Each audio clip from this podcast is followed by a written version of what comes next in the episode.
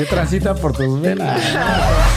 Sé humilde, por favor. No, tú quieres que sea humilde en las cosas que no quiero ser humilde. Pero a mí en realidad no me ofende porque no me tomo las cosas personales. Con Estamos nosotros. platicando bien a gusto, No, no, no, madre. chicos. La fórmula es así. Muchas veces es el momento, pero no es la oportunidad. Alguien me decía por ahí, oye, es que lo que haces es exagerado. Eh, hacer eso a ese nivel también es muy malo. Y te va a pasar algo. Y yo les decía, sí, sí me va a pasar. Va a llegar el momento en que ya no puedo mover las piernas. Y ese día, aunque quiera, ya no lo voy a poder hacer. Pero hoy sí puedo. Hasta que reviente. Corazón de melón, de melón, melón, melón, melón, melón. El venado, el venado. Buenas. Qué suerte tienen los que no se bañan, ¿eh? Salud, chicos. Salud. Yo con la- Hasta la próxima.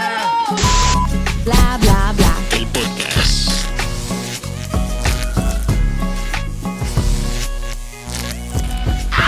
Bienvenidos a un episodio más de Bla Bla Bla, el podcast. Desde la ciudad de los búfalos y los tornados, estamos una vez más aquí en un episodio más de la segunda temporada. Sí, señores. Bla, bla, bla. Tormentitas de Muchachas, repente. estamos de manteles largos porque tenemos a Muy alguien que nos va a venir a enseñar cómo manejar nuestras no finanzas. no. Ah, tú dijiste, ahora te aprendemos Bueno, si quieres que te enseñe, te enseño. De finanzas no lo sé, pero pu- puedo enseñar. Sí. Bueno, de lo que tú me quieras enseñar, no hay pedo. Sí, le, sí, ahorita le está echando sus piropones a David, ¿verdad? Sí. Detrás David. de cámaras. ¿Cómo estás? Bien, muy bien. Qué bueno, qué bueno. A ver, David, dinos quién eres, de dónde eres. Como que si se les hace conocido es porque alguna vez lo habrán visto por estos rumbos. Nomás que aquí ya ves andaba un poquito ebrio, ahora está Sí. más normalito. La verdad es que, bueno, tengo un pequeño problemita, pero ya lo estoy tratando. Ay, para no nada. No, ¿cómo estás, David? Bien, bien, la verdad, muy bien. bueno, muy bueno. contento de estar aquí, compartir otra vez el espacio con ustedes. Yo soy David Hernández, soy originario del Estado de México. Arriba, Para México. los que no saben mucho de geografía, finalmente chilango. Entonces no, no se preocupen, no hay ningún problema. Sí, sí, soy chilango. ¿Qué, qué hay de eso de que dicen que los chilangos son los que vienen y, y- o sea, que están alrededor del- de, de la Ciudad de México y no los que nacieron en la Ciudad de México? ¿Es cierto eso? Ah, Hay varias teorías realmente, no, no se sabe. Muchos tienen esa, esa, ese pensamiento de que los chilangos son todos aquellos foreños que llegaron Ajá. a la Ciudad de México y bueno, como llegaron a la ciudad, de repente ya chilangos, ¿no? Yo Ay. neta pensé que les decían chilangos a los que usaban el tonito ese de los ¿Qué chilangos. Es ¿Qué que onda, carnal? Sí, sí, la verdad es que bueno, sí. Eso es lo que eso. yo digo. Hemos- Dicen chilango, yo pienso Ajá. eso. En eso. Y sí, automáticamente como que creo que ya los ponen la etiqueta y alguna vez a mí aquí en Estados Unidos me dijeron, oye, ¿de, de dónde eres? Y yo, de la Ciudad de México. No, tú ¿Y por qué no? chilango". No hablas así, ¿eh? Y yo, no, sí. Me dice, no, es que los chilangos hablan, ¿qué vale, mamita? No, no, no, no. Dice, Sí también sabe, sabes. Entonces le digo, Pachuca por Toluca. ¿qué transita por tus venas? ¿no? Entonces, algunas cosas de Eso esas así. está fenomenal. Eso, eso sí. Es un talento, Sí, ¿eh? eso verdad sí, de la Talento. Sí, risa. no.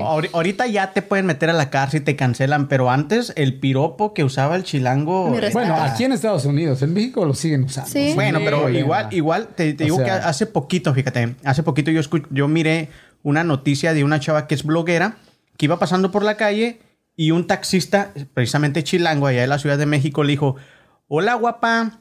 Y la morra lo grabó y dijo, estoy ahorita en, en una delegación porque le estoy poniendo una demanda por acoso administrativo, se le llama eso. Exactamente. ¿Ok?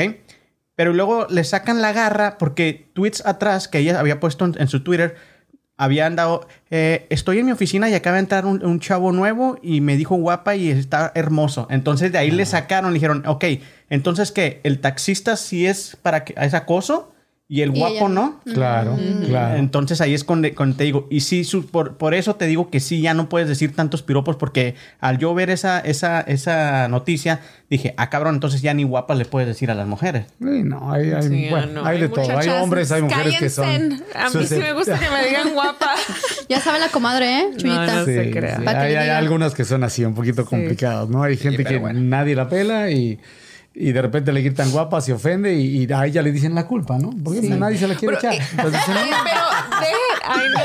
Pero si se ponen a pensar, o sea, un extraño en realidad no tiene por qué irte a decir un piropo o que estás guapa o que estás lo otro. Yo siempre, yo lo tomo como o sea, un piropo, un piropo te ofende. no, o, O, sea, también digo, depende qué piropo, ¿no? O sea, si Sí, te dicen de guapa no tiene nada de malo. también. Sí, sí. Y si te dicen, no sé, ¿Qué pompotas? O sea, entonces sí, ya como O que, ¿qué que pasó? comen cabrón? los pajaritos.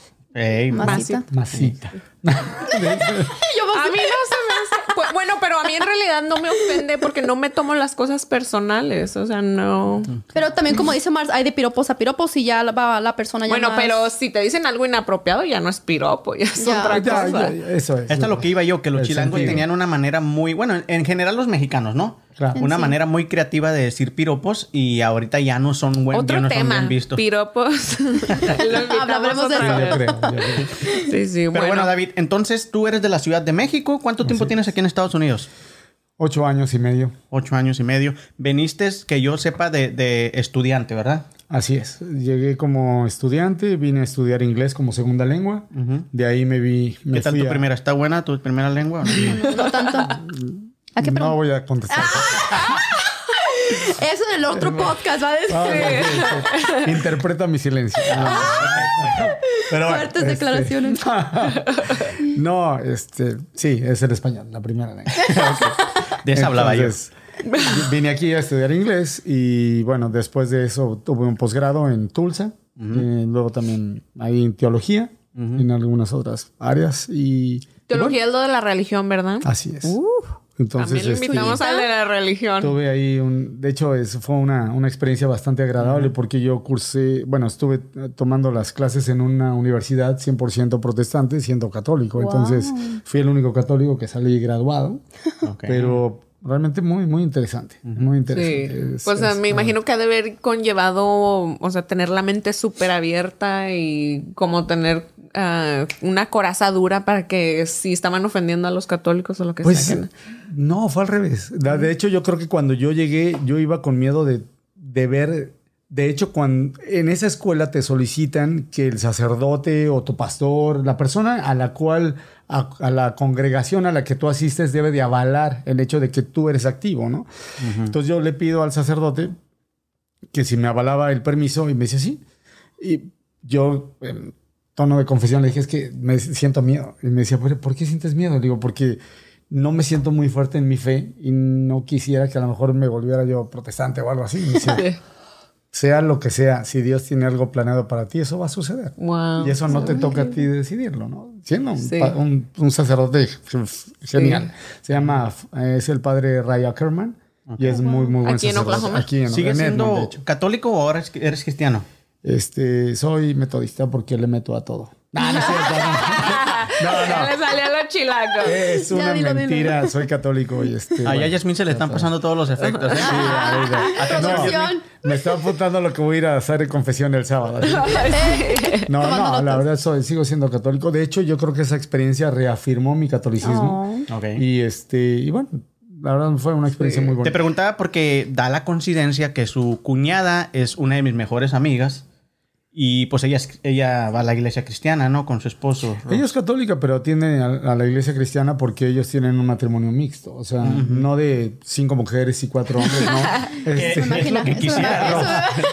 Que es lo que quisiera Ross, pero Marisol no se deja. no, no. Marisol es más conservadora todavía. Un saludo. Un saludo Acá les están sacando Sí, la garra. Claro, no, no, la verdad es que Marisol sigue siendo católica. Eh, Dentro del catolicismo se permite que haya matrimonios con, con diferencia de ideología. Y te lo preguntaba porque yo pensé que tú ibas a la misma iglesia que ellos. Por eso eh, era que la- mi pregunta, que si seguías siendo católico o eras cristiano. Pero no, no vas a la No, iglesia de soy ellos. católico, pero puedo ir sin ningún problema. O sea, de hecho me han Es invitado. que eso está bien. O sea, yo, yo, no, yo no critico eso, pero hay mucha gente que dice, si yo soy católico, yo no voy a la, a la cristiana. O Lo yo que no voy a pasa es que eh, Oye, chicos, déjame te digo que hablándole a Cristóbal, quien todavía no me contesta, este, al padre Cristóbal, ah, estábamos Padre Cristóbal hablando. Es súper padre, la Sí. verdad. Es un saludo al padre Sí, Cristóbal. bueno, va- es lo estamos invitando sacerdote. y ya dijo que iba a venir Sí. aquí, pero hablando de la religión, estuvimos de acuerdo en que un aspecto del ser humano es como, como amas a Dios o tu divinidad, ¿verdad? Entonces, algunas personas se identifican con la iglesia católica, otros con la cristiana, otras con la metodista, diferentes religiones para como eh, sacar esa parte de ti que, que quiere alabar a Dios o a eso más grande que tú, ¿verdad? Entonces tuvimos, estuvimos ahí hablando y es Pues sí, ¿verdad? O sea, hablaste Claro. con él, pero nunca lo convenciste que ya No, ya me dijo que sí, me dijo que le mandara firmó. opciones, ya se las mandé y nada más estoy esperando a que me confirme. Padre Cristóbal, Padre estamos Cristóbal, esperando. Padre próximo Cristóbal. podcast lo van a, lo van Pero bueno, Venga, no le va a pasar nada. Yo ya tuve esa experiencia. Ya Bueno, déjame presentar a mis compañeras de una vez y luego ya ahorita continuamos con la plática. Suni, ¿cómo estás? Súper bien, muchas gracias. Hoy estuve un poquito fuera de, de contacto, pero muy, muy bien. Feliz Más estar difícil aquí. que el presidente esta mujer. A Tenemos que sacar cita, la verdad, chicos, para comunicarnos con la comadre. Sorry, guys. ¿Ya lista por el fin de semana y todo? Pues sí, ya, mañana. Vamos a celebrar acá a nuestro compañero. Cumple nuestro 45 líder. años, así Ay, que... no. 15 añotes. 15 añotes. Se acerca. ¿Y tú, Eva, cómo andas? Muy la bien. comadre. Bien, bien, bien, gracias a Dios, trabajando duro y echándole ganas a la vida. Qué bueno. Todo tranquilo. Pues miren, muchachas, ah, ya, ya que las presenta, ya que nos presentamos y todo, este, yo les quiero decir algo que a este hombre, a pesar de, de que ha, sido amigo por un buen tiempo, pero lo poco que hemos tenido contacto, yo le quiero decir que lo admiro mucho. Wow. Porque a mí me, me encanta lo que es el ejercicio. Ustedes saben, a mí me gusta mucho hacer ejercicio. Le agarré amor a, es- a esta a este actividad porque básicamente me salvó la vida. Pero este hombre, ¿qué edad tienes? 50 años. 50 años. En vez de estar en su casa viendo la tele, el fútbol, lo que sea, el muchacho se levanta a las 6 de la mañana los dom- domingos para ir a hacer triatones. Wow. O sea, explícales qué es eso. El triatlón, bueno. sí, yo Sí, porque nos acabamos- ¡Wow! Sí, así de que, ah, No Así de. Oye, yo aquí tengo en. Vamos a hablar de la economía en hobbies que son caros, ¿verdad? Ese es un hobby caro. No sé qué es, Es un hobby caro. Entonces, ¿Por qué crees que subió ahorita la, la bicicleta aquí arribita? A ver si fue- no se la vuelan, ¿eh? No, no, no. No, no. El triatlón es, eh, eh, bueno, es un deporte que reúne tres disciplinas. La primera es la natación, la segunda es el ciclismo y la tercera es el atletismo. Entonces, pero las tres las tienes que hacer eh, una seguida de la otra. Entonces, primero nadas, sales de nadar, tomas tu bicicleta, tienes que andar durante un buen periodo y de regreso empezar a correr. Entonces, hay triatlones de diferentes distancias, ¿no? Hay sprints que son muy cortos, olímpicos, que es lo que hacen en los Juegos Olímpicos, esa es la distancia. Y luego ya vienen lo que son el medio Ironman y el Ironman completo. ¿Cuáles has hecho tú? El, el máximo ha sido medio Ironman. Medio Ironman, Es-. Estamos hablando de 70.3 millas. No Son más. En, una- en- dividido en los tres. Sí, o sea, es una 1.2 millas nadando, 52.4, 56.4 en bicicleta y medio maratón. O sea, tú ya te puedes venir de Cuba a, a Miami. nadando. Sí, yo hubiera agarrado papeles rápido, o sea, sin problema, llegando a la playa. y tú, oye chico, yo ya llegué aquí. Ya no me saca. Pero, o sea, está chingón eso, ¿no? que a los Sí, la 50 verdad, sí. años puedas hacer eso. Yo en la nadada me muero. O sea, te puedo hacer todo lo demás con entrenamiento, pero es lo que, me decía mi esposa, él me ha invitado varias veces. Digo, es que ¿a qué voy a ir? No sé nadar. No sé No, nadar, o sea, ahí ya le voy a quedar mal. Yo lo espero ya cuando empecemos en las bicicletas y en la corrida. Pero bueno, hay duatlones, o sea, hay gente que no nada y hay Ok. eventos donde hacen solo bicicleta y correr. Ah, ok, también sabía. Para Oye, que la película de Luca, de hecho, es ah, nadan, andan en bicicleta y ¿qué era otra? Eran, oh, comes espagueti. Tú puedes comer Omar va a hacer eso. ¿Qué tal que si yo no me voy a comer espagueti? Por eso digo, ahí eso te puedes entrar tú, Omar. Ay, Omar, no los apuntó. Hasta le brillan los ojitos. Comida. Ustedes, este, a la edad, ¿crees que te puedas, a los 50 años, qué te miras tú haciendo? No sé, la verdad. Que sí me honestamente, ¿qué, qué, qué piensas tú que a los 50 Pues años? soy, honestamente, anteriormente, cuando estaba más joven, jugaba fútbol y cada sábado domingo hasta dos o tres partidos. Ya no lo he hecho porque no me descompuse la rodilla, pero la espalda sí. No te lo chingas. Pero la espalda sí ¿Y la tengo Sí, uh, no, yo me veo más activa porque, por ejemplo, ahorita parte de lo que uno siente que no tiene chance de hacer es por los hijos, ¿verdad? Entonces, Claro. como cuando mi hija sea más independiente y yo más bien me tenga que ocupar de mi profesión y mí y mi pareja, entonces voy a tener más tiempo.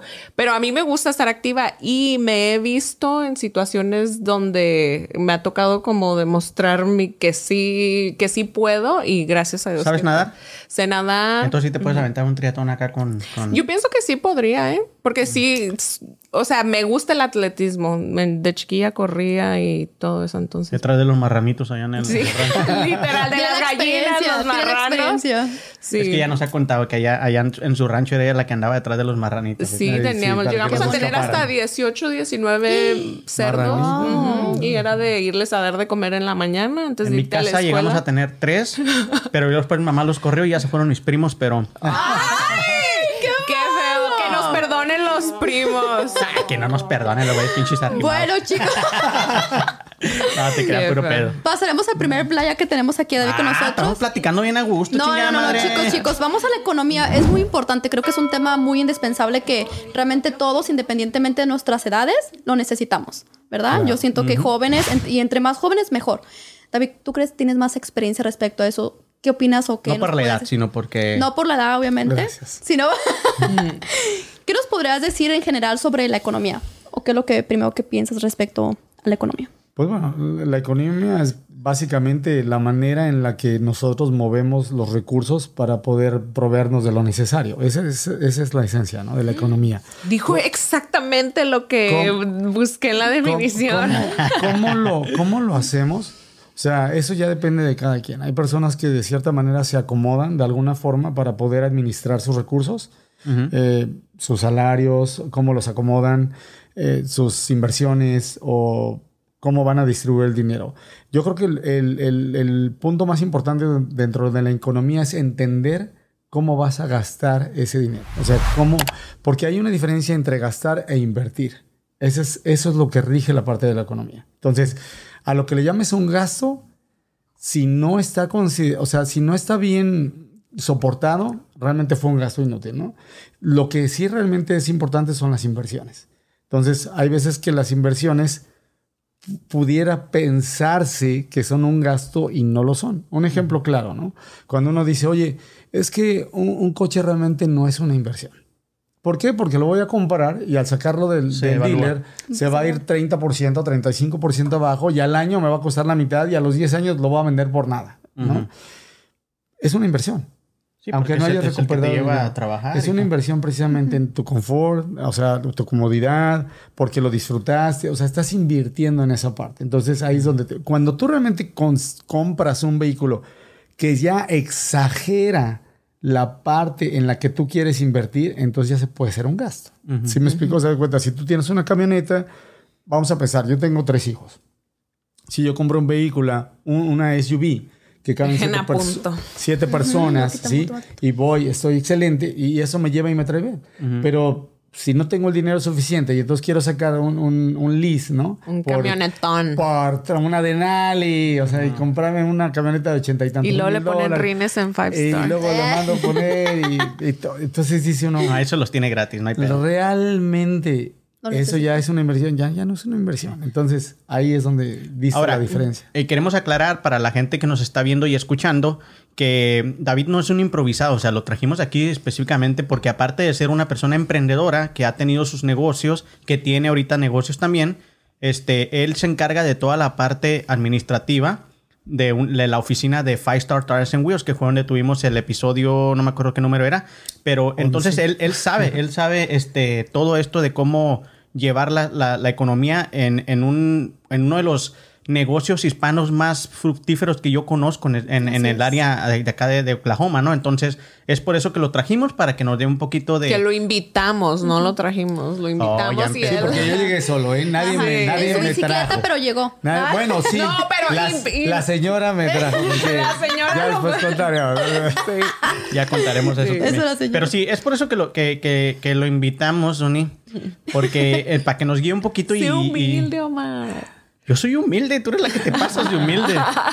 Este, Tal vez, pero... Entonces, este, pero es por eso que lo trajimos uy, para que nos explique un poquito eso y también saber nosotros balancear nuestra- nuestros gastos y- e inversiones, como dices tú, ¿no? Sí, la verdad es que hay, hay una, siempre hay un comentario que yo tengo en la mente, me gusta muchísimo. Y de hecho, mi esposa es diseñadora gráfica. Ella no es economista ni financiera, pero sin embargo, esa frase ella me la enseñó. Y fue, eh, es, es tan simple como esto. Es el momento o la oportunidad. Y es la, la fórmula es así. Muchas veces es el momento, pero no es la oportunidad. O sea, es el momento porque a lo mejor tienes el dinero, pero no es realmente lo que tú estás buscando comprar.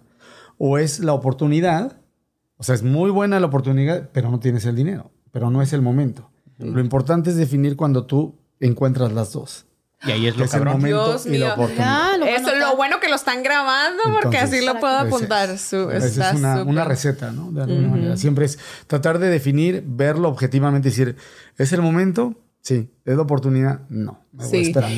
Y- es la oportunidad. Sorry, perdón que te interrumpa, no, pero yo pienso que parte de que, el- porque nosotros le seguimos diciendo para que nos enseñes y para que nos enseñes, y yo pienso que dices, no, no, yo no tengo que enseñarles, pero en realidad es porque el- la economía de, y de cada persona, o sea, cada quien sabe cuánto dinero en su mente se está imaginando hacer, entonces es muy difícil, yo pienso que decirle a alguien, esto es lo que tienes que hacer para tener tanto o Claro. lo que sea, si tu nivel de economía que tú quieres tener en tu vida tal vez es diferente que el que quiere tener Omar.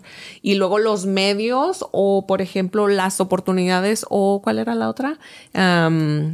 El momento. El momento. Van a ser muy diferentes, ¿verdad? Entonces sí es difícil que cada persona sepa identificar exactamente cuáles son esos. Claro, y, y lo que tú mencionabas era bien importante, la cuestión de, o sea, ¿qué, qué nivel de economía?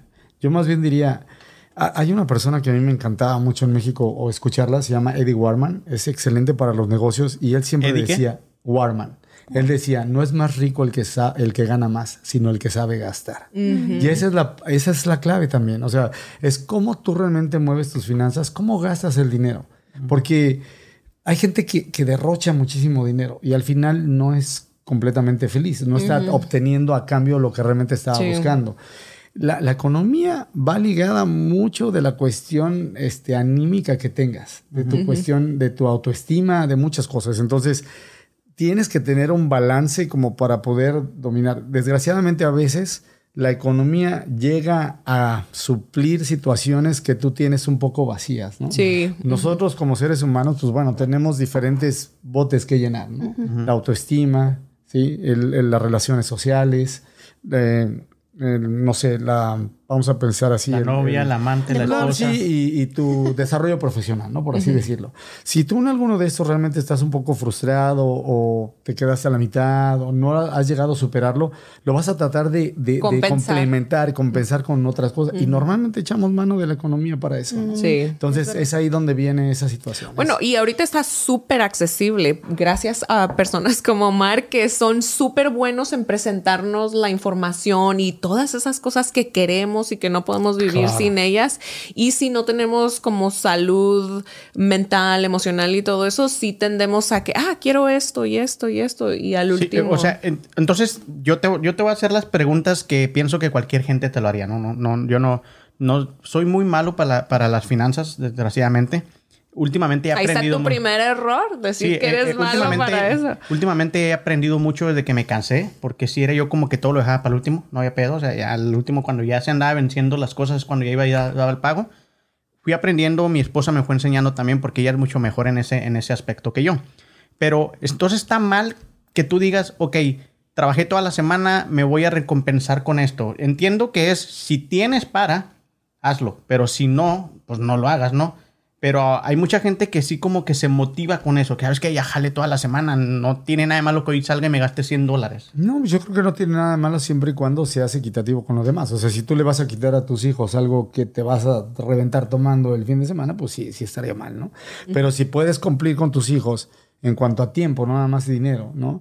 Y puedes darte el espacio para poderte tú también, porque también se vale. O sea, uno se Y yo pienso parte- que casi tienes que No, claro. Porque, lo que iba a decir, por ejemplo, el- ahí yo te puedo contestar en el sentido de que si pensabas comprarte 100 dólares de cerveza, cómprate 50 y, o sea, no. porque es importante que si sientes esa frustración o esas ganas de hacer algo o lo que sea, es ese vacío del que estabas hablando, que sí lo tienes que encontrar de alguna manera o llenar de alguna forma. No, simplemente quieres algo para ti. O sea, tú siendo mujer, de repente dices, oye, yo trabajo y tengo a mi hija y tengo mis cosas.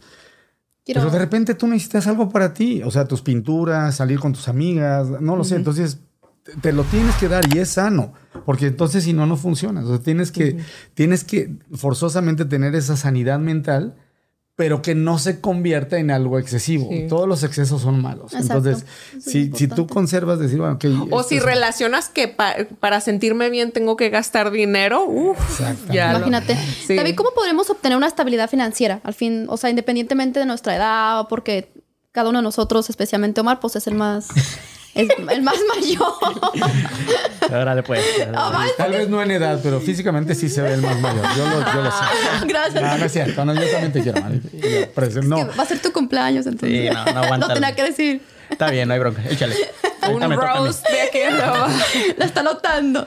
No, pero No, porque al final del día sí queremos tener una estabilidad financiera, como dicen, o sea, si trabajamos y si nos merecemos, por ejemplo, como mencionábamos hace un momento, tener un gastito, darte un gusto, pero ¿cómo obtenerla? Yo creo que es complejo. o- No ¿Cómo- es complejo y, y ahora sí que en mi muy particular punto de vista, ¿no? Ese es mi punto de vista.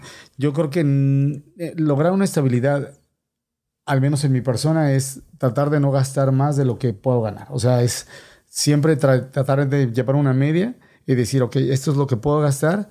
Aquí es bien importante darte cuenta, es decir, cuánto es el dinero que yo puedo hacer a la semana, el dinero que yo hago al mes o al año. Y de ahí cómo lo voy a repartir. ¿no? Entonces, ok, sé que esto es para mis biles, esto es para mi renta, para el pago de mi casa. De ahí tengo que quitar toda esa parte, de ir quitando, quitando, quitando. De lo que resta, es decir, ok, ¿cuándo se va a ir para diversiones? ¿Cuándo se va a ir para un ahorro? Porque es importante siempre un ahorro. Yo lo que aconsejo y he aprendido a hacer durante muchos años es, yo guardo siempre un poquito para lo que llamo imponderables. ¿Sí? Se descompuso la lavadora. ¿Y a ese momento qué? El crédito, ¿no? Vámonos a eBay o Best Buy o a donde sea a conseguir una y, y crédito. Entonces, el crédito, el crédito, exacto, el crédito es muy bueno siempre y cuando lo sepas utilizar.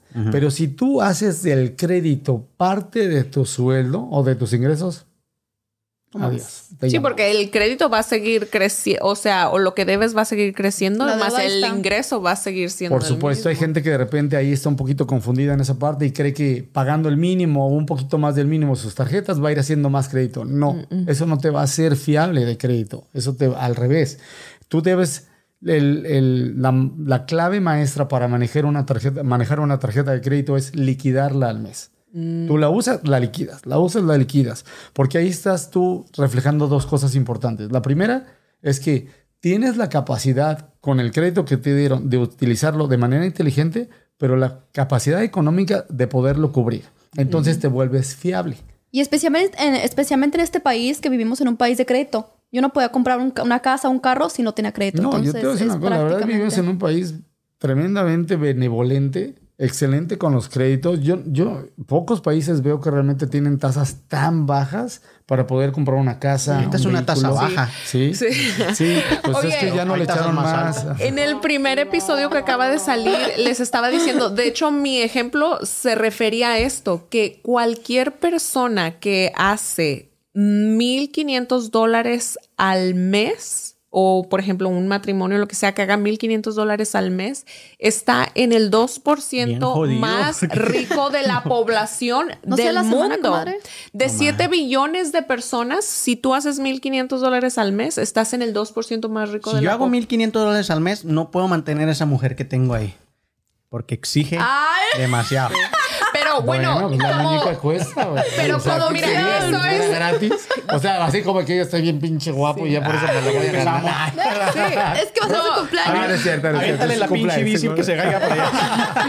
Mendigo. No, a mí eso me ayuda en un darme corazón una. enorme. la- Mendigos. Les decía que a mí eso me ayuda en darme una perspectiva de lo, o sea, de lo bendecido y como dices tú, de lo maravilloso que en realidad es este país. Que si nos sentimos frustrados es porque, por ejemplo, no estamos satisfechos con lo que tenemos y queremos lo que tiene alguien en nuestro Instagram o en nuestro Facebook y no sabemos que en realidad puedes hacer de tu, ¿cómo se dice? De tu ambiente. Eso que de verdad quieres sin tener que gastar una Es millonada. que para eso ya tienes que llegar a una, una, una madurez muy chingona, porque sí, en realidad siempre, siempre estamos deseando lo que las demás personas tienen, desgraciadamente. Entonces, eso te lleva a nunca estar contento con lo que tú ganas. Inclusive, digamos, hace un año yo ganabas tanto y yo decía, con que gane 300 dolaritos más, no hay pedo. Lo ganas y luego, nah, Con que gane otros 300 más y ahí te la llevas. Y total que nunca estás satisfecho. Y aparte, No, y lo peor es que van más- creciendo tus gastos. O sea, los vas incrementando inconscientemente. Y cuando dejas de tener ese trabajo, de repente dices, ah, caray, ¿y ahora cómo voy a salir adelante? ¿no? Es, es muy complicado. Muy, Es- muy y complicado. eso que dices sí es cierto. O sea, estamos en un país que tenemos la bendición de que hay muchas maneras de cómo ganar dinero. Muchas, muchas. Inclusive le compras, a ti te compro esa blusa y yo la puedo vender dos dólares más cara en internet, en Facebook, en lo que sea. La y usó ahí- Suni, chiquita. Ay, ya, ya le gustó su, su apodo, ¿eh? Sí, Chuyita. Bueno, no anunciaré Comadre. que la usaste tú. para que- No, pero te aseguro que hay gente que te paga dos dólares extra porque la usé Si la lavas, si la lavas. Suni, sé humilde, por favor. No, tú quieres que sea humilde en las cosas que no quiero ser humilde. Ah, Pero es bien está. importante, es bien importante, Soma, porque hablando de lo que está sobre el tema, mi mamá en su trabajo Gana gana, menos, 1500. gana menos que todos y tiene más dinero. Porque es la que ahorra más, la que sabe administrarlo que nosotros, porque entre más tenemos, más. Claro. más Eso pasaba en mi familia también, fíjate. Yo tengo tres hermanas y un hermano.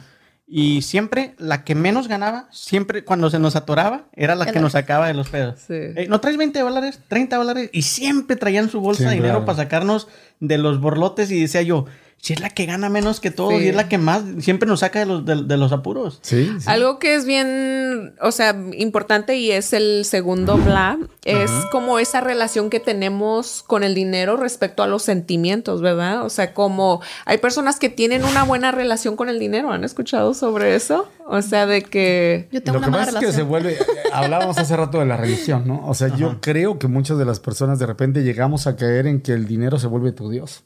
Así es. Entonces, por lo que vives, por lo que trabajas, por lo que sueñas, por lo que estás solamente pensando, ¿no? Dinero. Y, Y hay entonces- gente que hace eso sin tener conciencia o nada más porque piensan que de eso se trata la vida. sí, pues ya es parte Porque para ellos. es precisamente lo que decía Omar. O sea, empiezas a caer en esa carrerita de la rata, de que ves a otro y también quieres tener. Entonces, mira, yo te voy a decir algo que realmente a mí me pasó. En México, nosotros luchamos en México por la cuestión que, que vivimos. En, no solo en México, yo creo que en Ecuador, en El Salvador, en Guatemala.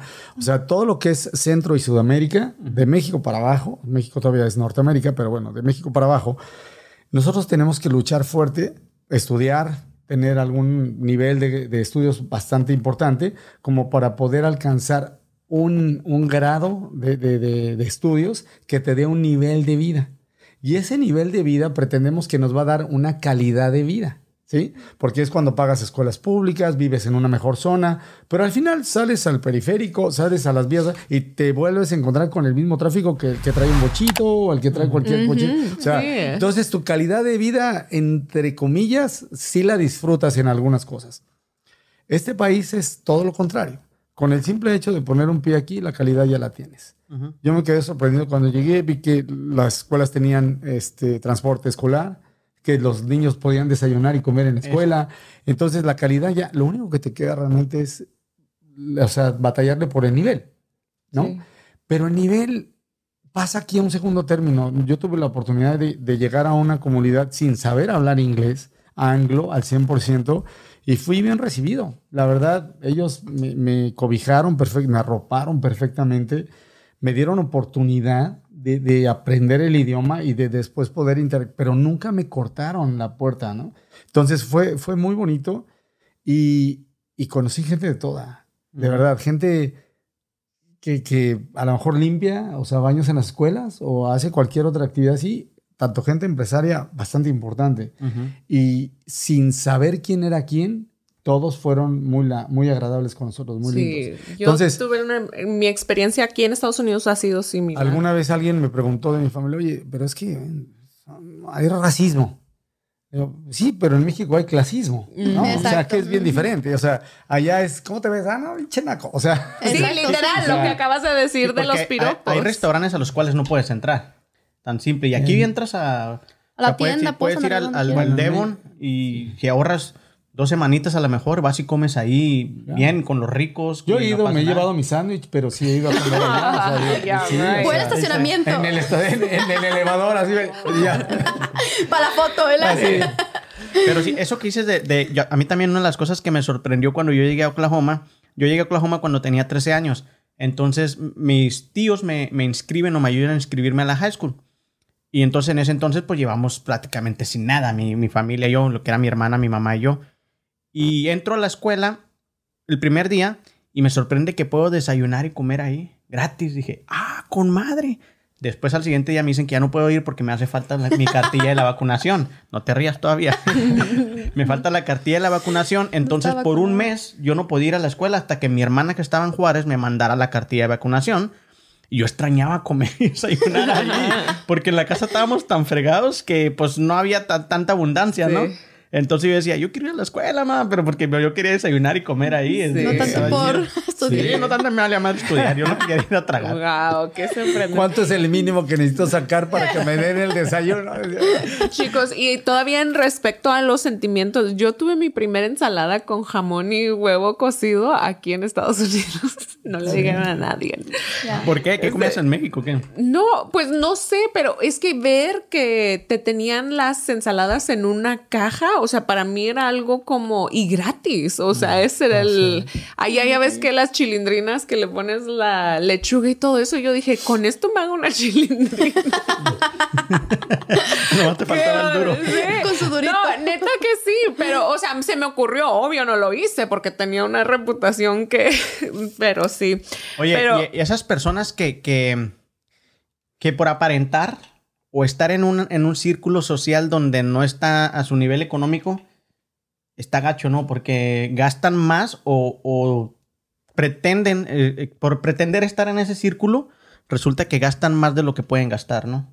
Sí, bueno, yo creo que es- volvemos al mismo punto de los complejos y algunas cosillas, ¿no? Pero yo creo que la riqueza se mide realmente en la capacidad que tengas de poder interactuar con otras personas. Entonces, la gente te tiene que valorar y apreciar por lo que vales, por lo que eres. y tu ¿no? satisfacción personal. Porque por más dinero que le pongas o por más actuación que hagas, tarde o temprano, pues vas a mostrar tu verdadera identidad y van a Sí. decir, bueno, pues Sí, sale el o cobre. sea, no falta de, yo sé de esto y yo sé del otro. No, o sea, A mí me sucede muy seguido Sí, eso. Siempre sí. saco el cobre Sí, donde ay, quiera. no la sacaste con la banda de MS. Pero bueno, todavía en respecto a los sentimientos ahora desde otra perspectiva, este, ¿cuánto le dan a los demás y cuánto se dan a sí mismos? En su economía, por ejemplo, de ahorita, ¿cómo en el presente, cómo, cómo decides, bueno, esto sí lo puedo dar para ayudar o esto sí le puedo comprar a mis hijos, a mi esposa? ¿Cómo determina, cómo toman esa decisión en su mente? A ver, Eva. Saben, yo siento que en este país aprendí más eso porque he mirado más de que, ay, hay que darle al prójimo. Simplemente yo dono sangre cada tres meses y eso me lo aprendí aquí. De que dona, si tienes algo, está saludable, ve a donar sangre. Ah, hay caridades católicas, o sea, hay tantas organizaciones aquí y en México no lo miraba tanto. Aparte estaba más joven, bueno, estaba más pequeña, no entendía probablemente, pero aquí en este país em- em- empecé a, a donar, ¿verdad? Donar ropa a, los- a los más necesitados o, o en Habitat and Humanity, construir una casa, o sea, puedes hacer todas esas, esas simplemente ser voluntario y donar tu tiempo, que claro. no sabía que podía hacer y es algo valioso y ah, fue cuando aprendí a hacerlo. Creo que es muy, muy Entonces importante. tú sí das mucho de, de, de, de ti. Bueno, cada tres meses sí es como, es, mi regla es ley, voy a donar sangre a la Cruz Roja, tengo mi, mi- hasta mi membresía y todo eso, me llega mi carta de que cuántas personas salvo vidas y es algo que no lo grito a los cuatro vientos, pero es bonito porque yo sé que puedo hacer la diferencia y ayudar a más personas. Ajá, sí, está qué chingón. bueno. Yo, yo tenía mis dudas cuando te vi así todas las Ah. y dije, bueno, ¿qué se ha de meter esto? así? no, es Algo se ha de pero- meter. Cruz hombre. Roja. Bueno, pero yo, res- yo decía en respecto a la economía. Sorry. Me No, siento pero, bien. eh, este- eh, es pero la, la- la- es- la don- la sangre se cobra, es Sí, cara. exactamente, porque si ella quisiera lo cobrara. Sí. Oh, ok. Sí, puedes sacar dinero puede y vender. también tus huevos y... y- Sí. Esos yo no los podría donar. Entonces, déjenme reformulo mi pregunta, pues, porque yo decía más, vamos a decir, respecto a- al dinero. No, pues nunca has escuchado eso de que tú, si tú vendes la sangre o la dona. sí, Es que, o sea, es plasma eso. y todo eso. Es eso, ¿no? O sea, puedes vender tu sangre y te dan una lana. Yo conozco gente de Juárez que cruza el paso a vender su sangre y con eso saca lo de la semana. Sí, porque es buen Entonces, pagada. Muy buen pagada. Ahora, cuando vas de, de, de, de voluntario, estás donando tiempo tuyo y ahorita Claro. en Estados Unidos el tiempo es, es dinero. Entonces sí, sí, sí viene relacionado. Todo, Yo todo creo que sí te entendió, pero ella quiso dar como que ese lado de Sí, no, sea, y no se me hace súper porque haz de cuenta que, bueno, eso tiene mucho que ver con la- el tipo de persona que tú eres y que sabes el valor de, de toda tu persona y la sangre que en realidad salva vidas. Entonces, sí, o sea, lo de ese punto, pero como de la economía en sí, o sea, de lo por lo que trabajamos, el dinero que recibimos y luego cómo decidimos qué le vamos a dar, qué nos vamos a dar a nosotros, que hablamos ahorita y qué qué le damos a los demás a partir de eso. O sea, cómo decir, o no le da, o no le damos. Si, porque yo, por ejemplo, siento que si no tengo, ¿cómo vas a dar? ¿Verdad? Entonces es como que te presiones de esa manera. Pues ahí está una prueba. O sea, si no tienes dinero, pues puedes ir a donar sangre. Sí, pero yo no digo, vamos a decir a nuestros familiares, si alguien se le ofrece algo, están en una Oh, pues sí posición donde cabrón. necesita, ahí es, o sea, esas, como cuando estamos en esa posición, ¿cuánto nos damos a nosotros y cuánto damos a los demás? Pues Yo pienso que la Entonces- mayoría de nosotros como hispanos somos de que pues a veces nos quedamos sin comer con tal de ayudar a alguien más, ¿no? De ayudar a, a- sobre todo a tu familia, ¿no? Entonces sí, en ese caso, pues no, no te quiero decir que soy muy dadivoso porque no, no te contaría mentiras, pero sí, si alguien se acerca y dice necesito Omar. o... no Dos tan indigentes. cerquita. Dos no tan cerquitas. Pero sí, y, y sobre personal y, y lo que es mi, mi esposa, pues yo creo que sí somos muy espléndidos los dos. O sea, sí, cada ratito es de que, pues te regalo esto y me regalas esto y ahí estamos, como que siempre nos ponemos de acuerdo. Y ahora tú me regalas esto. Ah, también bien. Entonces, en ese aspecto, sí, siempre después de que ya tengas cubierto todos tus gastos. ¿verdad? Obviamente, exacto. ¿Tú, ¿Y, David? ¿Y tú, David? No, pues David va a salir. No, pues yo tengo que para esto y para lo otro. Y ya. No, no, con no, no, no, la verdad es que algo que comentaban y sí es verdad. Yo aprendí muchas cosas llegando aquí a Estados Unidos. Una parte que creo fue bastante importante fue una, la cultura que tienen de dar, que, que realmente no la tenemos en el país. Nosotros, como mexicanos, normalmente sí somos muy espléndidos en las tragedias. Oh, sí. Pero si no hay tragedia, Que trabaje. No, sí es que trabaje, huevón, ¿no? Sí. a trabajar. Y, y- y sin embargo, cuando pasa algo, entonces ahí sí todo el mundo ya, ya estamos, ¿no? O sea, en ese momento sí nos salta de las venas el corazón y, y empezamos a, a ayudar y a hacer vender lo que, tamales y lo- lo que lo- sea. o sea, ujú. Pero, Rifa, la típica. Vender pero cuerpo. realmente no. Y, y llegando aquí, oye, ya llevas dos. Lo de los huevos no me quedó muy claro ¿eh? pero. Está sacando cobre, ¿eh? Continúa, David. El cuerpo. Dije, no he llegado todavía a ese extremo. ¿Qué dice David? Ya tráiganle a sus hijos. Oye, Eso, señor. pero explica lo de los huevillos, porque también la primera Sí, vez yo que, me quedé así que la primera vez que nos lo contó, dije, ¿qué? ¿Cómo que, que donas tus huevos? Le digo, yo nunca he donado nada. No, es que, le- bueno, vamos a abrir un paréntesis. Cuando yo iba, iba a ir a, tenía un sueño de ir a Brasil porque yo quería ser monja. Entonces, el papa irá, el, pa- el, el, pa- el papa, el papa va a estar en Brasil para la Jornada Mundial de la Juventud. Oh. Y yo quería ir. Entonces, obviamente no tenemos los suficientes ingresos en mi familia. Aparte, soy la más pequeña y pues no, no había forma de hacerlo. Entonces, yo junté todo mi oro. Bueno, en México es como que la esclavita desde que naces y todo mi oro y lo iba a vender. Entonces mamá se molestó y empecé a buscar en internet formas de sacar dinero. Vender, o sea, vender sangre, vender cuerpo, vender plasma y vender huevillos. Entonces se me hizo interesante. Los huevillos son de los de la mujer. Que te, haz, haz de cuenta que personas como en España y otros países que no pueden tener hijos, tú puedes donarlos, venderlos, te dan O tus tus óvulos. óvulos. Ah, tus óvulos. dije, no. sí, Sí, porque yo dije, bueno. Dije, vende los, huevos. pues. óvulos, Dije, pobre de sus hermanos, seguramente ya quedan pelones todos, ¿no? Dije, Y desde rasuró al abuelito que ya se iba a morir. Digo, no, Pero los dame los pescados huevos. tienen- No, Bueno, desde pero- entonces sus hermanos no tienen hijos. Ya, ya. No, de hecho sí tienen muchos.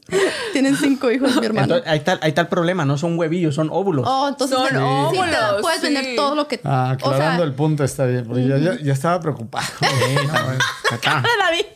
Pero bueno, no, al final no tuve la necesidad de vender nada. Sí fue a Brasil, no me hice monja, pero sí apoyo.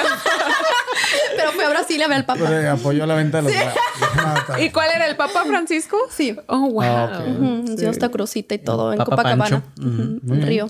Está bien. Como que. ¿Cómo la ves? Esa- cómo la ves? Como que esa inversión no sirvió mucho, ¿no? Hablando de finanzas. No, yo, bueno, a mí me tocó ir a ver al Papa también en la Ciudad de México y bueno, sí, no tuvimos la necesidad de vender los huevos ni, ni otras cosas, pero bueno, sí juntamos dinero haciendo kermeses y todo para poder ir, ¿no? Pero bueno, ¿en qué está? Es que después de los ¿Que huevos, cuánto ¿qué le podemos daba- decir? que cuánto le dabas a los demás y Ah, cuánto te ah, dabas a ti mismo. Es verdad. ¿Cómo decir? No, yo no me doy a mí mismo, gracias a Dios. O sea, tengo quien me pueda ayudar. Pero, pero bueno, el, el punto es, no. Eh, regresamos al punto. Cuando yo llegué, aprendí la parte esa, eh, que vi esa cultura realmente de, de ayuda, que, que es tremenda. O sea, ellos tienen una cultura realmente bastante importante. Yo nunca en la vida había visto en algún otro lugar algo similar. Primero experimenté esa parte y luego cuando tuvimos un bache económico un poquito importante, para mí fue muy complicado y, y realmente fue difícil. Yo venía con, con ahorros de México pagando escuelas y Era manuten- riquillo en México. manutención de, de mis hijos y, y la casa y bueno, bastantes cosas. Y aparte estar pagando la escuela privada, pues era bastante caro. Y de repente... ¿Tuya o de pues, tus hijos? La de mis hijos, La la, mía, Oh. o sea, más aparte pagar los biles y todo, sin Sí, era trabajar. riquillo. Sin trabajar, pues era complicado. Entonces, cuando empecé a ver las finanzas que se bajaban, pues dije, bueno, tengo que hacer algo, ¿no? Entonces, este. Y dices, tengo que trabajar. dije, tengo que, Vender. No, no es- vender lo que sea necesario. Entonces, este. Pues bueno, en una de esas eh, no alcanzaba. Mis hijos tenían que entrar nuevamente al siguiente ciclo escolar. Y fue triste porque dos de ellos me dijeron, ya no tengo zapatos. Y yo, ay, si allá andabas en Guarache. no, no, no es cierto. La verdad es que sí, sí fue un, un trago amargo para mí. Y recuerdo mucho que platicando con un amigo de, de ¿dónde era? él? De Hong Kong. Él era de Hong Kong. Sí, era Estaba. también. Yo puros mexicanos. No, pero él, él estaba aquí también, precisamente Ah, de, sí, de sí. intercambio. Y Sí. también venía con sus familias y sus hijos. Me decía, oye, me da un papelito de una iglesia. Me dice, ve porque aquí te dan ropa y tenis. Y yo, Y, te bueno, da como- como y lo guardé. O sea, guardé el papel y no había día que no me parara y lo veía. Y sabía que era, faltaba un mes para ir. Y yo lo veía y digo, no, ni madres, yo no voy a ir. Eh. O sea, ¿por qué? El Porque orgullo. también te mata el orgullo. Y es que aparte de, parte. de ese camino que estábamos hablando en el primer podcast otra vez, es que a veces tiene uno que aprender a aceptar la ayuda, porque así como le gusta a uno dar, tienes que aprender a aceptar y que yo- alguien más te y ayude. yo creo que más difícil que dar a veces es recibir, porque el orgullo te Mm, mata. ¿no? O sea, pues bueno, ya sabemos de dónde Para venimos, cómo somos y pues tus Bueno, cuates, sí, tu sí. familia, jodido, eso, o sea, entonces Sí. tú te sientes mal, empiezas a, a sentir, pues tienes sentimientos encontrados y yo sí veía, digo, hijo, no, o sea, tengo que sacar y a lo mejor no lo ocupo. Ya cuando llegó el día y sabía que no iba a poderlo hacer, dije, no, pues voy. Fuiste. Y fui, en ese tiempo yo estaba de voluntario y estaba ayudando precisamente a la comunidad hispana en la iglesia de Santa Mónica. Y yo daba pláticas, precisamente.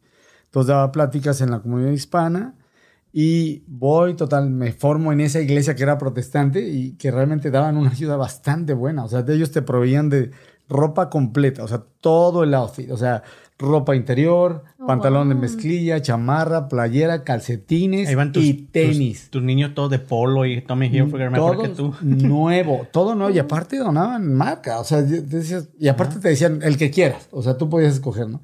Entonces, eh, pero el punto era que yo estaba formado y bueno, la cola era bastante, bastante larga y ahí íbamos avanzando. Y en eso voltea una señora y me dice, señor David, ¿usted está formado aquí? Y Era de los que le dabas plática.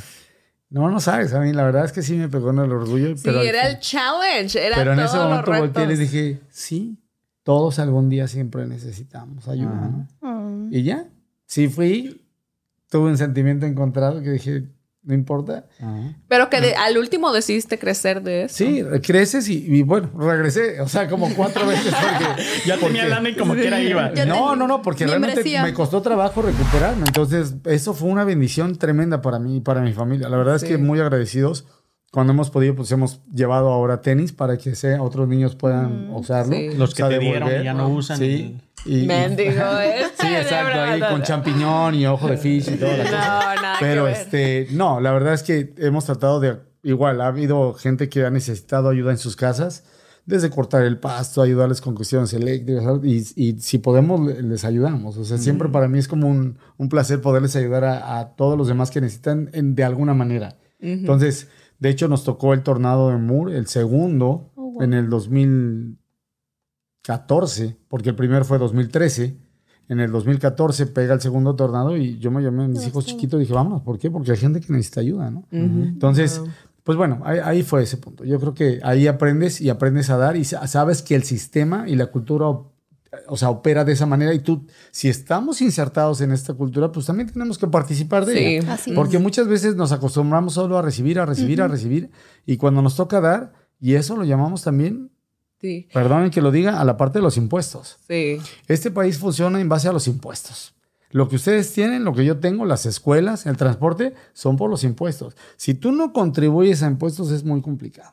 Siempre Sí. querer dar, o sea, siempre querer recibir y no dar a cambio, eso es complicado. Entonces, yo también, llámale religión, llámale karma, llámale como quiera, pero yo creo que lo que tú das lo, lo regresa. Sí, o sea, se regresa. Eso es lo que tenía que, lo que decía de la relación con el dinero. O sea, si, si tienes una buena relación, sabes que el dinero es como, o sea, siempre Como al agua, está como manejando, siempre está caminando. Ajá. Entonces, no es como para mí querer tener, tener, tener, es como, También. ajá, como viene, lo aprovechas, lo, ma- lo como se dice, lo encaminas. No sé cómo me- mi tía tiene un muy, yo siento que una relación muy bonita con el dinero en el sentido de que no tiene ese, ¿cómo ese attachment? Ese apego. Ese no tiene ese apego al dinero, es de que estás, es nada más momentario, momentáneo. o sea, Sí, yo admiro como- gente que es, o sea, Madre Teresa de Calcuta. O sea, yo no estoy a ese nivel y, sería osado decir algo así, pero sí trato de colaborar con algunas otras cosas, ¿no? Entonces, sí quisiera crecer más. Creo que es bueno siempre. Sí, Se definitivamente. está cayendo el cielo aquí en Oklahoma. Sí, se escucha Pero bueno, chicos, vamos al, al tercer bla, bla, bla, ¿ok? ¿Qué, qué es lo que hacen ustedes con su dinero normalmente? Ya después de que ya nos dieron aquí más o menos una educación tanto espiritual como más este, cómo manejarlo y todo eso. ¿De qué manera ustedes distribuyen su dinero? ¿Cómo dicen, ok, ahora sí me voy a echar este, este gustito? ¿O cómo, cómo manejan ustedes su dinero? ¿Qué hacen ustedes con su dinero? Pues yo creo que después de vender los huevos ya no puedes hacer nada. Bueno, También sí. le quedó eso, David. Ya no va a haber No dinero que te alcance. Sí, no, ya sin huevos no puedes hacer nada. no, no. Eva, ¿qué haces con tu dinero tú? Honestamente, cuando hace un momento que David estaba comentando sobre administrarlo, no te, yo no soy así como que tengo una lista, ni, ni anoto lo que tengo, ni lo que es de este, pero sí debería porque a veces sí siento cuando meto mi cuenta de banco, digo, ok, ya gasté de más. Entonces, estoy tratando ya como estoy más madura, estoy en el proceso de comprar mi casa y todo eso, es de que, ok, ¿qué, qué estoy, cuánto dinero ga- estoy recibiendo en mi trabajo, cuánto necesito gastar y viendo lo que sí necesito realmente o lo que realmente es nada más por comprarlo y no lo necesito. Entonces, ¿Pero en qué gastas más? O sea, que digas tú en esto en sí café. En Soy muy cafetera. Cada mañana café, café, café. Entonces trato de decir, ok, ¿realmente lo necesito? O puedo prepararlo en casa. Me levanto 10 minutos más temprano, lo preparo en casa y no gasto lo que siempre, que un café. Y aparte no solamente se me pega el café, es como que, ah, que un chocolatito, que esto y que aquello. Entonces trato de, de hacerlo en casa, levantar más temprano y todo eso. Sí, La porque, dona. ajá, y no lo miro en ese momento, o sea, estoy feliz con mi café y todo eso. Hasta cuando miro mi cuenta de banco es como que digo que estoy gastando más en café que en comida a veces. Ocho tazas de café al día, entonces con ¿Al día? es un ejemplo. Ah, es un ejemplo. Tomo a veces tres, pero sí es mucho también. Tengo que. Sí, A veces siete. siete. Y no. Por eso ¿Y tú, Suni, en qué, en, qué es, en qué es lo que gastas más? ¿En qué si sientes que no es necesario gastar? O... Sí. No, mira, yo, este, yo siento que tengo como prioridades en mi vida y luego yo sé que todos necesitamos, o sea, tenemos necesidades básicas, entonces es qué nivel le quieres dar a esas necesidades básicas. Hay cosas que son muy importantes para mí, como por ejemplo, como cuando yo entré a mi casa que me sienta como bienvenida por mi propio ambiente que yo creé, que tener las cosas que me gustan. Y en realidad, una vez que ya las pudiste comprar o pagar, pues ya están ahí. ¿Sí me entiendes? Ya nada más es cuestión de disfrutarlas. La educación se me hace algo bien importante. Entonces le, le tengo a mi hija en una escuela Privada. privada, este, y ahí fíjate, yo tenía la opción de comprarme un carro. Tenía dos Este, opciones, comprar y no comprar. comprarla. Tenía dos opciones, comprar. Y sí, de verdad, o sea, mi carro empezó como que a, a- a fallarme un poquito. Ya tengo como tres o cuatro años que no tengo El pago de carro de mi Hyundai. Tengo un Hyundai. Elantra. Ajá, y hace cuenta que yo sí sentía por el tipo de trabajo que hago y lo que cobro, vamos a decir, pues por un par de cejas o lo que, quiere- lo que quieras, que a lo mejor la gente pensaba menos de mi habilidad o de quién yo era por llegar en un Hyundai, ¿sí me entiendes? Pero luego me puse a pensar cómo, ok, yo voy y les hago las cejas y eso no tiene nada que ver con lo que estoy haciendo, ¿verdad? Entonces decidí que eso como ya estaba pagado, no era un carro que necesitaba. Exacto. Te digo, igual me subo a mi carro, le subo el volumen y no me importa, ¿sí me entiendes? No me importa. Entonces, am, yo de todos modos, como empezó a fallar, quería, dije, voy a comprarme un carro, voy a sacar un carro, ¿verdad? Pagaba, tenía cierto dinero para poner down y luego daba mis pagos, pero luego dije, mi hija está yendo a esta escuela, el año que entra va a ir a una escuela donde no voy a tener que pagar ah, tuition, o sea, la colegiatura. Entonces, mejor me espero el año que entra y me puedo agarrar un carro mucho mejor cuando este año me hubiera tenido que comprometer a, a agarrar algo menos de lo que de verdad quería, ¿verdad? Entonces es como conocerse uno e ir aplazando esas mm, como decisiones que a veces sí son por placer o por darte un gusto, pero que no tienen que ser en ese momento, ¿verdad? Eh, no era... Y entonces te digo, yo lo manejo por prioridades y luego qué calidad de vida o qué, cali- qué, qué calidad le quiero dar a esa prioridad. Mi, mi hija definitivamente es el... Donde sí no te importa gastar. Ajá, y luego aparte en lo que respecta a mi persona, te digo, gracias a Dios que ya había llegado a cierto nivel cuando me di cuenta de todo esto, entonces ya tenía más o menos un control sobre mis gastos en mi ropa, en las cosas que me hacía en el pelo, lo lo que tú quieras, ¿verdad?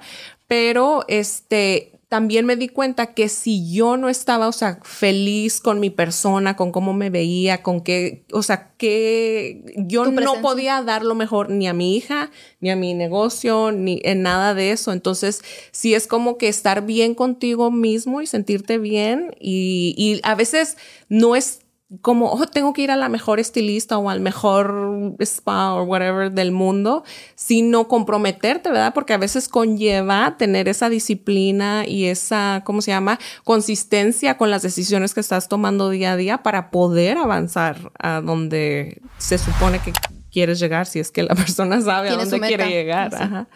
¿Y tú, David? Tú, David, cuéntanos. Cuéntanos. ¿Qué les ¿En, qué, en qué Secreto. gastas más? ¿Cuáles son tus, como que tu... Pues bueno, definitivamente yo creo que gasto más en mi familia. O sea, la, la parte de su educación, la parte de su manutención.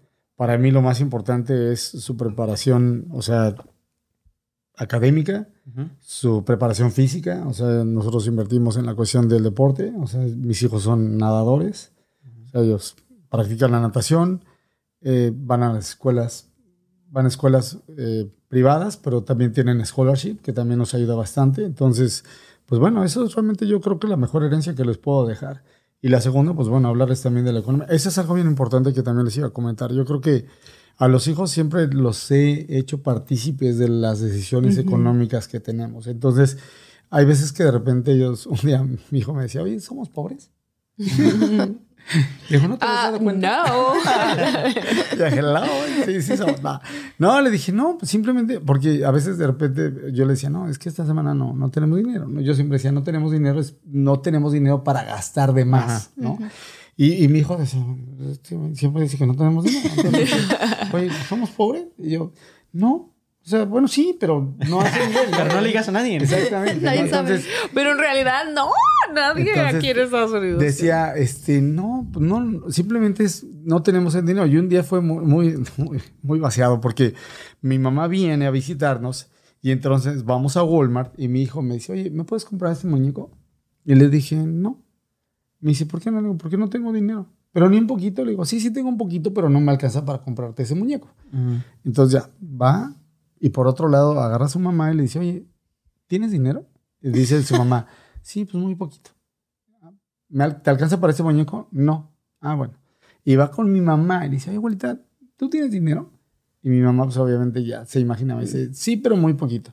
Dice, bueno, con el poquito que tienes tú, el que tiene mi mamá y el que tiene mi papá, les alcanza para comprarle el muñeco, ¿Qué ¿no? tal? ¡Wow! Primera Un lección de finanzas, ¿no? Para el Un niño. aplauso. Oye, pero Eso que tú, que la mayoría de lo que ustedes me están diciendo son inversiones. No me están diciendo gastos en realidad. Gastos, Oh. gastos. son- Sí, porque eh, eso Sí. que tú me dices, los estudios, tú el estudio de tu hija, Tienes razón. Son inversiones. Sí, Yo les pregunto como un gasto que Sí. ustedes digan, ¿sabes qué? Eh, como ella sí dijo, el café es un gasto. Oh, No sí, cierto. Ay, No qué inteligente. Bueno, yo gastos, neta, neta, a mí, por ejemplo, me gusta, como si hubiéramos ido al señor Shots, como cuando salgo no soy como que, ay, No nomás me voy a gastar esto. O si tú quieres una drink, te agarro una drink a ti y otra a ti. O sea, no. ¡Ay, me- chullita! Sí, bueno, pero no, pero Una ronda para todos. Pues No, aquí, no- pero- aquí nunca traes drinks, ¿eh? Es cierto. Tenemos pura pero no, o sea, pero te digo, son esos contextos donde ya estás ahí, ¿sí me entiendes? O sea, que es como Sí, si se entiendo. necesita, o sea, lo haces no- y no me puede, no lo siento, porque en realidad a lo mejor no tengo como tú te imaginas ni como ustedes dicen, ¿verdad? Pero, o sea, sí me gusta que cuando se dan esas oportunidades de que son de divertidas. Sí, No. pasármela bien y no me voy a No preocupar. Eso sí son gastos, a eso es lo que yo iba, porque ajá. ustedes me dijeron puras inversiones. Sí, yo tal vez. Y cuando voy a la dealers. Ahí está. Yo- ¿Ves? Yo tal vez gastos creo que tendría muy pocos. O sea, yo llamarles gastos serían muy pocos. A lo mejor para mí un gasto sería comprarme unos tenis que no necesito. Eso es un gasto, No es juca. ¿no? No porque eso sí los necesito. Ay, O sea, mira, yo te voy a explicar. O sea, hablando del triatlón, el triatlón es un deporte realmente caro, ¿no? A eso iba. yo. Pero vamos a ese punto. Yo, por ejemplo, no hago un gasto innecesario. Yo la bicicleta que tengo, y sí, puedo traer una bicicleta a lo mejor de 8 mil dólares, ¿no? Pero yo no pagué 8 mil dólares por ella. O sea, yo estuve Ay, buscando... bicicletas de 8 Yo- mil yo- dólares. Sí, y demás. Entonces yo tuve la oportunidad de, de conocer gente que pues tiene un poder adquisitivo bastante importante y que de repente dice, bueno, pues ya no quiero esta 2015. Se la vendo. La como un vehículo, ¿no? O sea, la voy a vender. Y entonces tuve la oportunidad de poder tomar una bicicleta en un precio bastante cómodo y con tiempo, pues bueno, irla adecuando a lo que yo necesitaba y ya. Yo Yo, la- empecé a hacer un triatlón con una bicicleta realmente prestada. O sea, a mí mi cuñado Ross, precisamente, se compró una, camión, una, una bicicleta ahí, pues bueno, buena, Decente. pero de, pues, para salir a la calle. No era para un- No, traía todavía hasta pelitos aquí de ese. y, bueno, rin, rin, y- no, no es cierto. O sea, es- De batería. De, carreras normales, de ruta. Él me la prestó. Y así yo hice mi primer triatlón aquí en Estados Unidos, ¿no? Me costó mucho trabajo. Este, sí la sufrí, pero ya con el tiempo, pues bueno, ya llevo ahorita año y medio, voy para dos años, pues bueno, ya pude realmente, dentro de esa misma comunidad del triatlón, pues bueno, surge alguien que va a vender, ¿no? Y oye, venda esto, y te vende, lo- oye, sí, pues bueno, pásamelo, no, no, no. Y hay quien te lo regala, o sea, hay gente que, tengo un amigo, Invítame, ¿no? que no voy a Ah. decir, un amigo que, que es, yo no sabía realmente que él había sido un máster en la parte del triatlón, o sea, conocido a nivel mundial, o sea, Wow. bastante, y es un amigo mío a quien quiero muchísimo, y él... Sí, pues se- te regala bicicleta. No, pero, pero antes de que pasara eso, ¿no? O sea, una, una persona que, que siempre ha sido muy, muy linda conmigo y cuando se enteró y supo que yo estaba haciendo la parte de los triatlones, él me comentó, es que yo hacía antes, pero ya me lastimé, el tendón de Mar. Aquiles. Y me, la dijo, rodilla. y me dijo, ¿sabes que Este, La coma. pues yo quiero que, que ven, ven a la casa, ¿no? Entonces yo fui a su casa y me dijo, toma, te doy mi la bicicleta. Y le dije, Oh. ¿cuánto, ¿cuánto me la vendes? ¿no? Me dice, no, no es tuya. La. Oh. Y de hecho traía una calcomanía que decía Cona. Entonces yo decía, Con Alep, ¿o qué? con Alep, ¿no? Bueno, ya, Con ya. Alep. Saludos para todos del Conalep. para todos. Este, Kona para los del Conalep no es Conalep, o sea, es de Hawái, es una playa que hay en Hawái. ¿no? Ah, ok. Entonces, como dice, este, ¿cómo se dice el comediante? ¿Cómo se llama el comediante? Franco Escamilla. Franco Escamilla, ¿no? Ajá. Para los del Conalep, ¿no? Pero bueno, no.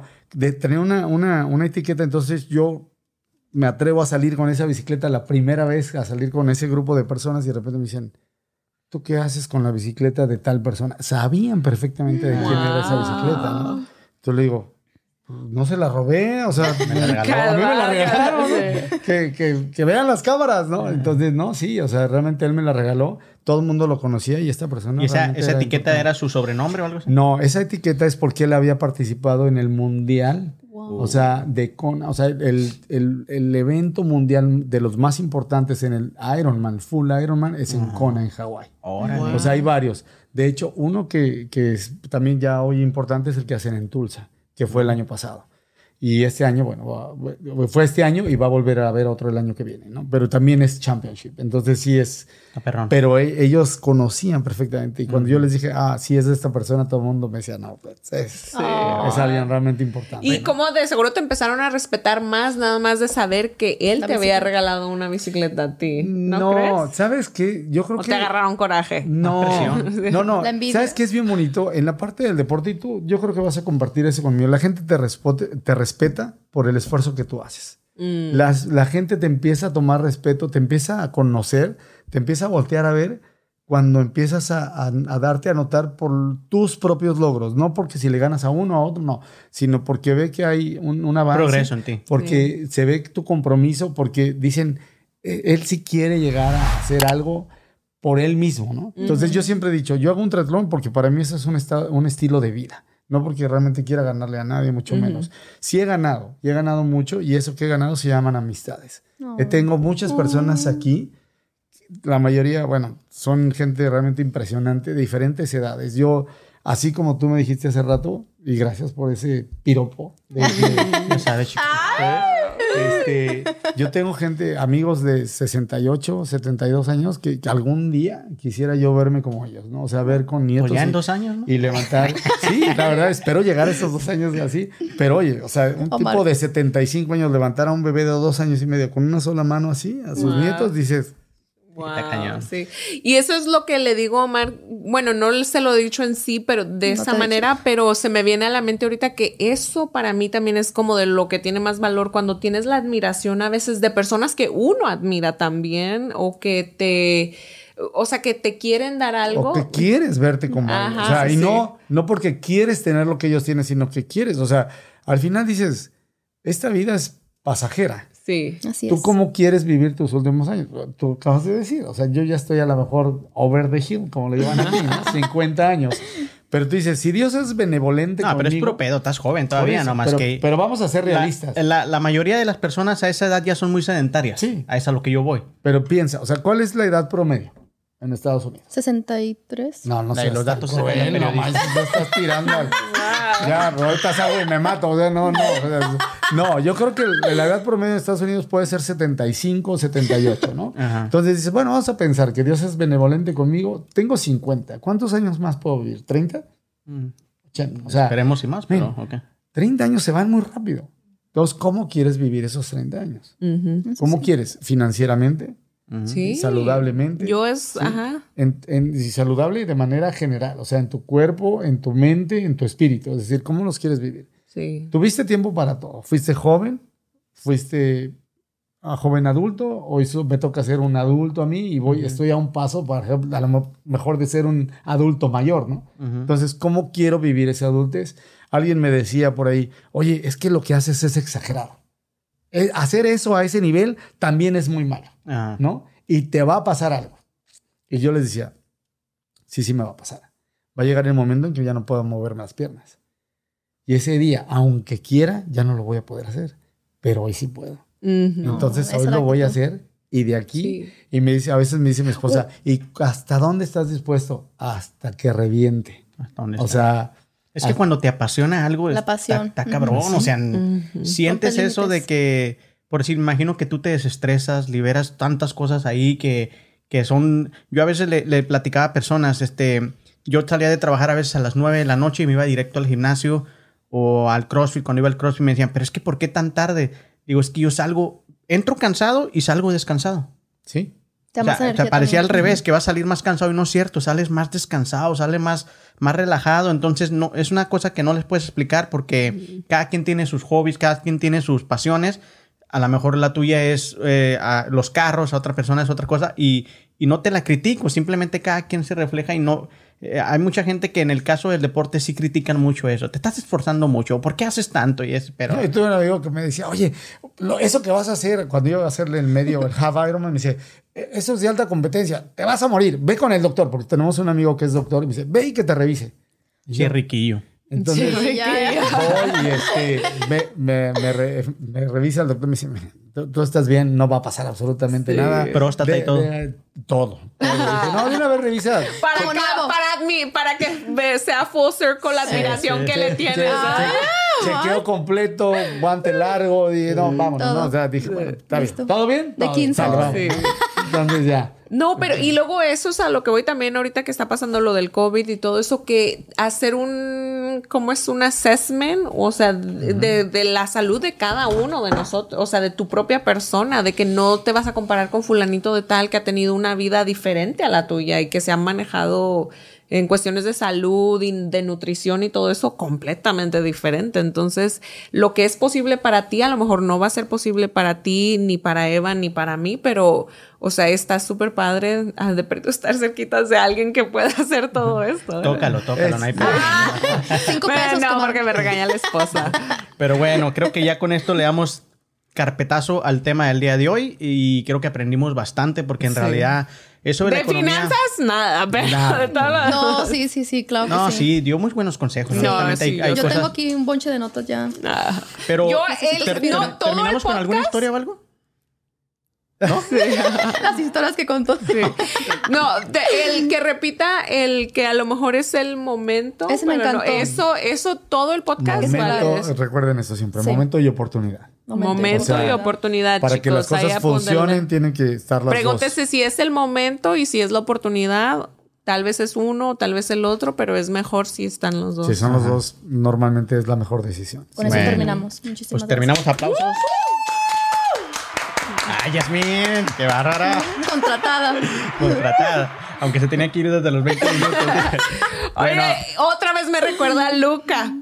Pero no voy a... Pues porque están haciendo una moto y luego le dice, ya me tengo que ir. Sí, está bien, vete. No, pero de verdad ya me tengo que ir, ya me están esperando. Sí, está bien, vete. Y nomás no se iba No se porque iba. estaba disfrutando. bueno, vamos a pasar a lo que es la dinámica del día de hoy.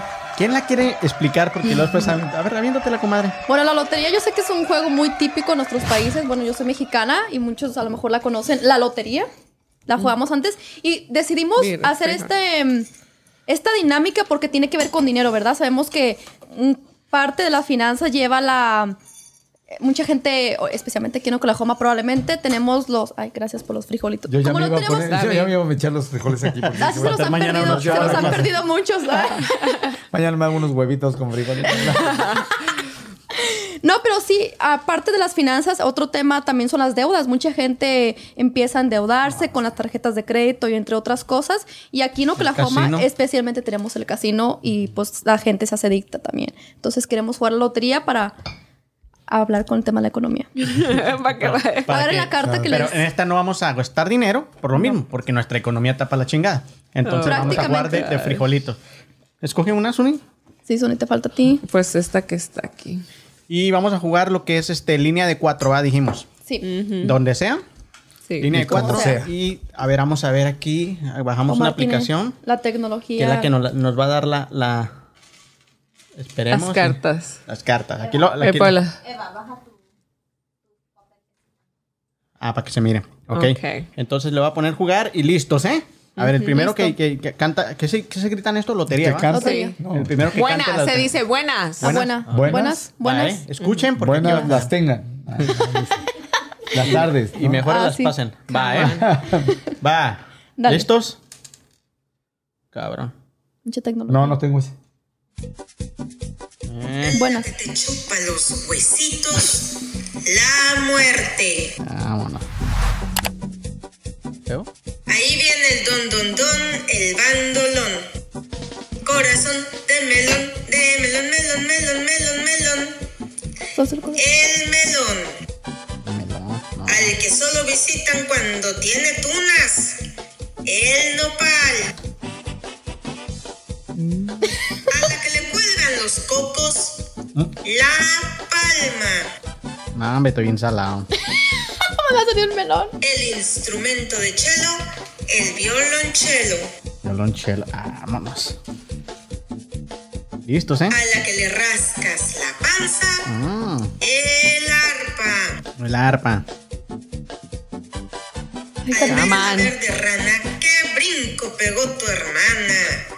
La rana. La pelona. La calavera. La guía del marinero. La estrella. Las jaras del indio dan donde quiera dan. Las jaras. ¿Va? No, mira más. ¿Quién está Que no me cerquita? digan en la esquina. El venado, el venado. El venado. Estoy a uno, chavas, ¿eh? Así que Ay, qué... Con la que todo hombre se quiere casar. mm, con la la Yeli. dama. El que tapa el frío. El gorrito. Come on, baby. Yo pensé que el negrito. Una botella. La casa del chavo del ocho. el barril. El Buenas. barril. Ah, ¿sí? Ay, Omar. Qué, qué suerte tienen los que no se bañan, ¿eh? La verdad. Sí. Ahí está. está bien. Una más, una más, una más. Una más. Para darle chance. Yo, yo siempre me concentro. Yo cuando juego soy bien competitiva, chicos. A ver, ¿quién apuesta? Las, saquen las apuestas. ¿Cuántos frijolitos?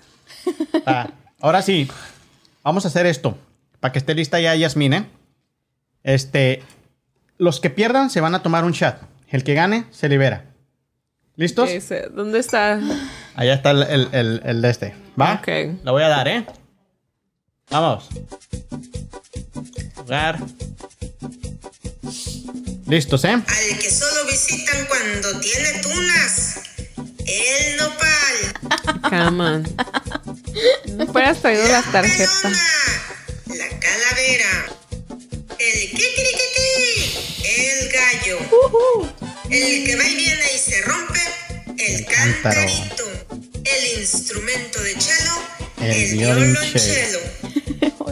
La. ¿Cuándo grabaron a mi tía? El que lucha por la patria. El soldado. El soldado.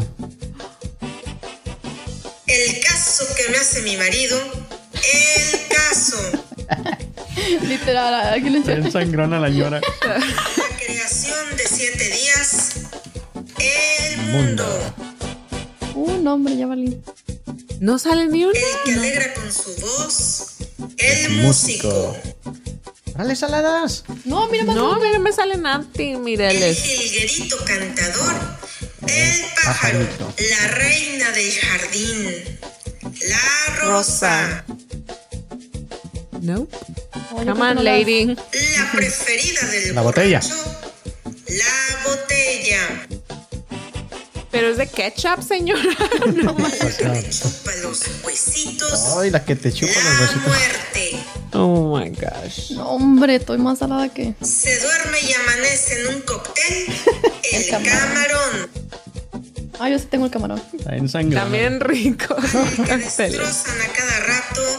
El corazón. Corazón. Pues sí, Que te destrozan Se está cada rato. durmiendo, se está durmiendo. Mi corazón partido. El marinero. La estrella. Ya va a ganar. ¿Por qué le corres, cobarde, trayendo tan buen puñal?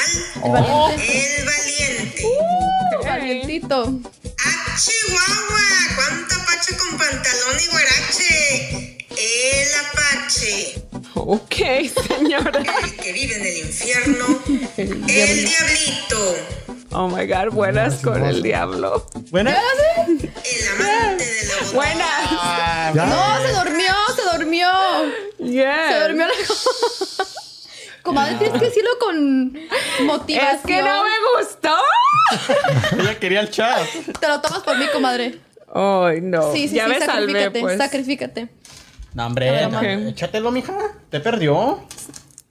Bueno, sí, todos va- los Vayan quiero ver despidiendo el programa porque el David se nos tiene que ir, entonces para Sí, muchísimas Sí. Gracias gracias. Sí, estuvo súper buena la plática. Y yo ustedes. pienso que sí, la gente se lleva algo de saber cómo percibimos cada uno de nosotros el mundo aquí en Estados Unidos, en Oklahoma City. ¿Algo que quieras agregar, David? No, realmente muchas gracias a ustedes por, por invitarme y por hacerme parte de... ¿Qué pasó? Si yo no perdí. por hacerme parte de, de este podcast realmente interesante. Eh, simplemente son Listo. puntos de vista, apreciaciones y si de algo les puedo haber servido está bien, pero sí, es, es muy bonito. Ya No, de muchísimas gracias porque sí, aparte siento que sí es un tema que todos todos lo necesitamos. En cualquier momento que- o circunstancia que estemos en nuestra vida, esos consejos nos sirven. Muchísimas gracias. No, gracias David por haber venido.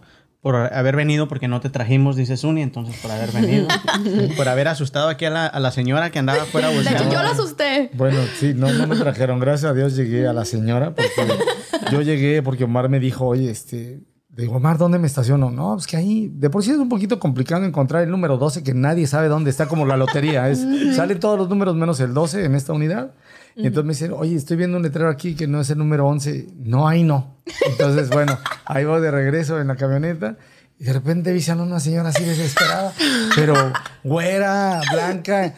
Pero yo pensé que realmente se le habían perdido los niños porque estamos cerca de una alberca. Entonces dije, Y "Esta como le gusta ayudar. Pobre señora. No, yo bajé realmente la, la ventana de la camioneta con mucho cuidado. así de- Entonces todavía le dije, excuse me. Y me dice, David. Y, yo, y no, era ella, realmente. Bueno, pues, gracias a ella llegué. Ella sí me trajo. Soy la luz Sí. del camino.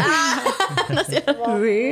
Pero, pero muchas gracias. Muchas gracias. Salud, No, muchas gracias, chicos. David. Esperemos si no sea la última vez y que nos vuelvan a invitar también a Five Star. Nos la pasamos muy bien. No, claro sushi, sí. pollito y todo ¿Qué allá. tal? Un día, un día a lo mejor los voy a invitar para que vayan a ver lo que es un triatlón, de verdad. Ah, Estaría, estaría padre. Va a haber uno en septiembre en el Reno. Entonces. apoyarte. Oh, No, y para que lo vean de qué se es. trata. es- y vean lo, lo- o sea, la cantidad de gente que va, niños desde 18, 19 años Niños. y adultos de 80, o sea, 78 años Wow. y, y ves hacer cosas realmente impresionantes. ¿no? Pues ahí estamos. Tú invítanos ahí, ahí estamos. Ya nos ha invitado veces, pero no- nos, nos invita a la última hora. Salud. Salud, chicos. Salud. Yo con agüita porque no he terminado. Y nos vemos hasta la próxima. Bla, bla, bla. El podcast.